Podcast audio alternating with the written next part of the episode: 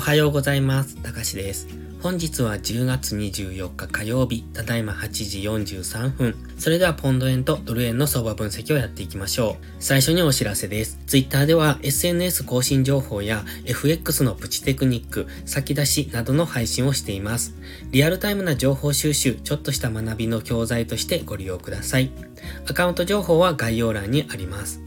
それでは前半はポンド円、後半はドル円をやっていきます。まずはポンド円ですね。ポンド円全体的なイメージとしては揉み合いをしている。そこからの上昇になるのか下落になるのかっていうところを見ておきたいんですが、大体の大枠としてはこの白の水平線、183.9、184円ぐらいが上限、そして下限が178.5ぐらいというところを考えていたんですが、昨日の上昇で GMMA の青帯を上抜けてきましたね。まだ GMMA 横ばいですので基本的にはまだレンジを想定するんですが、まずは直近のこの高値、180 184円付近を明確に上抜けるかどうかに注目です。184円を上抜けてくると、次は今まで上値抵抗だった184円を抜けることになりますので、次はそこ、184円がサポートになる可能性があります。そうすると184円を背に押し目買いっていうのが考えられますので、現在は重要なところにある、本日そこを抜けられるかどうかに注目しているというところです。ストキャスティクスは高値圏に近づいてきてますので、ちょっとこの辺は注意ですね。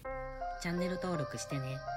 では4時間足です。4時間足先ほど言っていた184円のラインがこの白の水平線です。183.913。そしてそれが直近の高値付近ですね。10月の12日付近の高値になってきますので、そこを抜けられるかどうかです。現在直近安値この10月3日の長い下髭の陰線がありますが、ここからの上昇トレンドに入っていけるのかどうかっていうところです。GMMA の青帯はまだ横ばいですので、基本的にはレンジですけれども、今黄色のボックスを上抜けてきましたので、まずは直近高値の10月12日の高値を目指す。そしてそこを超えてくると先ほど冷やしでイメージしました。そこからの押し目買い。で、直近最高値になる、ここですね、186.7か8付近。そんなあたりを目指していくと考えます。昨日結構強めに上昇してきてますので、本日この流れについていきたいっていう方もいらっしゃるでしょうけども、今4時間足、ストキャスティクスは高値圏にありますので、ここから4時間足単位の調整の下落をするということも考えられられますので、このままスルスルと上昇していくときは、買い足でそれについていくのもありですが、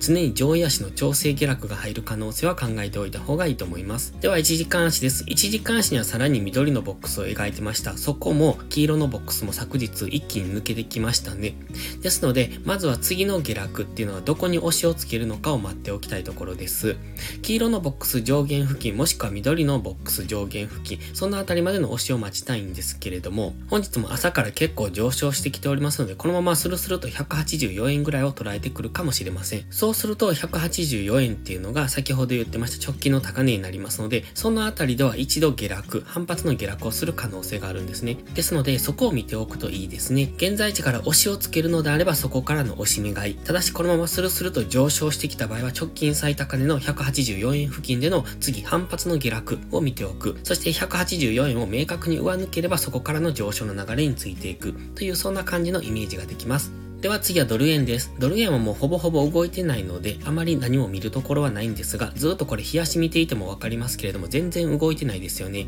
ですので、今はこのレンジをどちらに抜けるのかというところを見ておきたい。ただし、GMMA の青帯は上向きですので、基本は上昇トレンド中、下がったところでは、押し目買いが入りやすくなってますので、その辺注目です。では4時間足です。4時間足は赤の平行チャンネルの中で動いてます。その加減付近っていうのが今まで結構意識されてきているんですが、昨日は下落してきましたが、まだ加減に到達してませんので、もう一段安っていうところは考えておきたいです。ただ今 GMMA の青帯に引っかかってますので、ここから上昇していくということも考えられますので、基本は下がったところを買っていく。これが今のこの上昇トレンドに順張りしていくということになりますので、現在の上昇トレンドを崩してくるまででは押し目買いでやっていけばいいと思います。では最後に1時間足です。1時間足ではずっと安値を切り上げてきて、そして高値も切り上げてきていたんですね。若干ではあるんですが、高値を更新、そして安値を少しずつ切り上げてきてました。ただ昨日の大きめの下落で安値を更新してきたんですね。ですのでちょっとここ気になりますね。今 GMMA の青帯付近にありますが、ここから下落していくようですと、先ほど4時間足で言っていた赤の平行チャンネルの加減ぐらいまでの下落を見ておきたい。そしてこの平行チャンネルを下抜けると、直近の安値、10月17日のこの安値ですね、このあたり148円のミドルぐらいまで下落する可能性は考えておきたいですね。そして逆に上昇をイメージするのであれば、今 GMMA の青帯を昨日下抜けてきましたので、この青帯の上に乗せてからの次の上昇っていうところを見ておきたいです。先ほど安値を更新してきたと言いましたけれども、直近のこの細々した動きの中の安値を更新してきただけで、大枠ではずっと安値は今切り上げ続けてますので、基本的には上位足は上昇トレンド中、その中で1時間足が上昇トレンドを崩してきましたよというところなので、ここから大きな下落になるのか、それとも上位足の調整の範疇なのかっていうところを見ておきたいです。今のドル円ほとんど動いてませんので、トレードする優位性はありませんので、まずは様子見ですね。もうしばらく明確な動きが出るまでは様子見でもいいんじゃないでしょうか。